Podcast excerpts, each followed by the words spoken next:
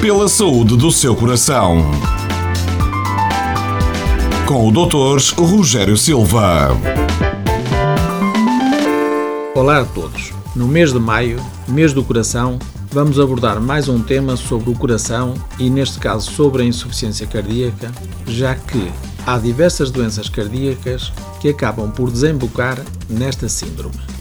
Vou começar por explicar-vos o que é insuficiência cardíaca, quais são as suas causas e como é que se pode tratar.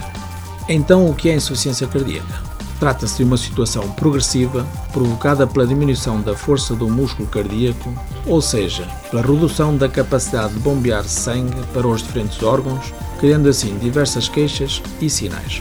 Os principais sintomas do doente com insuficiência cardíaca é o cansaço e a falta de ar ao realizar grandes esforços, que se vai agravando depois para médios e também para pequenos esforços e por vezes surge até mesmo em repouso.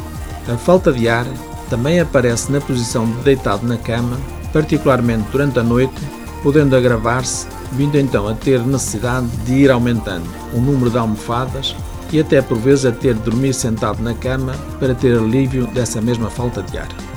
Também começa por ter inchaço nos pés, que se vai aumentando para as pernas e, em casos mais avançados, até às coxas, vindo nestas fases a ter necessidade de urinar mais vezes durante a noite. As palpitações ou arritmias também são queixas que podem ser frequentes nos doentes com insuficiência cardíaca. O diagnóstico da insuficiência cardíaca é principalmente realizado pelas queixas do doente e também pela observação dos sinais que vos referi. Os exames servem para confirmar as nossas suspeitas e, neste caso, destacam-se o eletrocardiograma, o ecocardiograma, o raio-x ao tórax e, por vezes, até o cateterismo.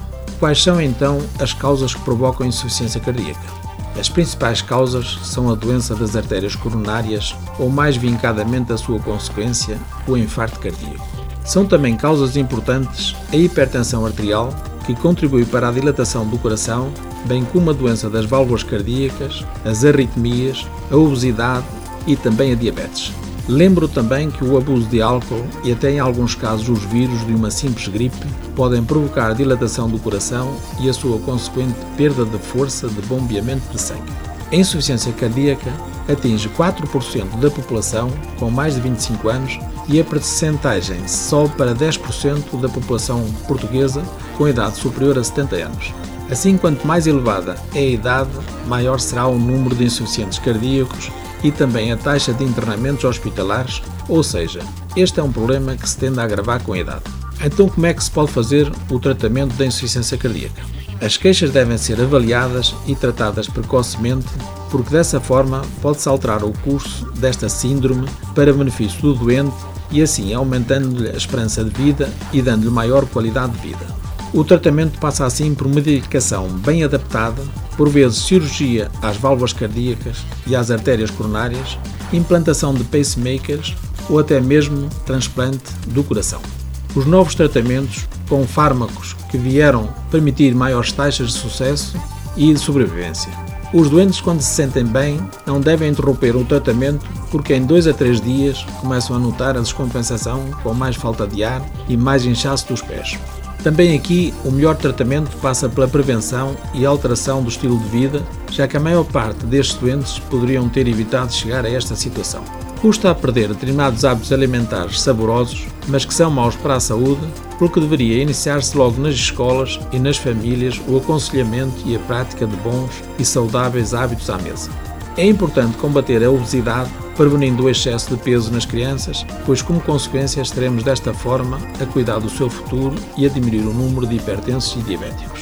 Reduzindo o sal, estamos a combater a hipertensão arterial. Desaconselhando o tabaco e as gorduras, iríamos ter menos infartos cardíacos e, consequentemente, menos insuficientes cardíacos. Também é importante que mantenha o hábito de realizar exercício físico, nem que seja uma ou duas caminhadas por semana.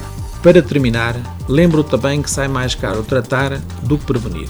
Assim, desta maneira, tente cumprir estes conselhos para ter uma vida mais saudável, para que possa viver mais e melhor. Pela saúde do seu coração com o Dr. Rogério Silva. Para mais informações, consulte um dos especialistas do Centro de Cardiologia de Azemais ou envie as suas questões para dúvidasdecardiologia.gmail.com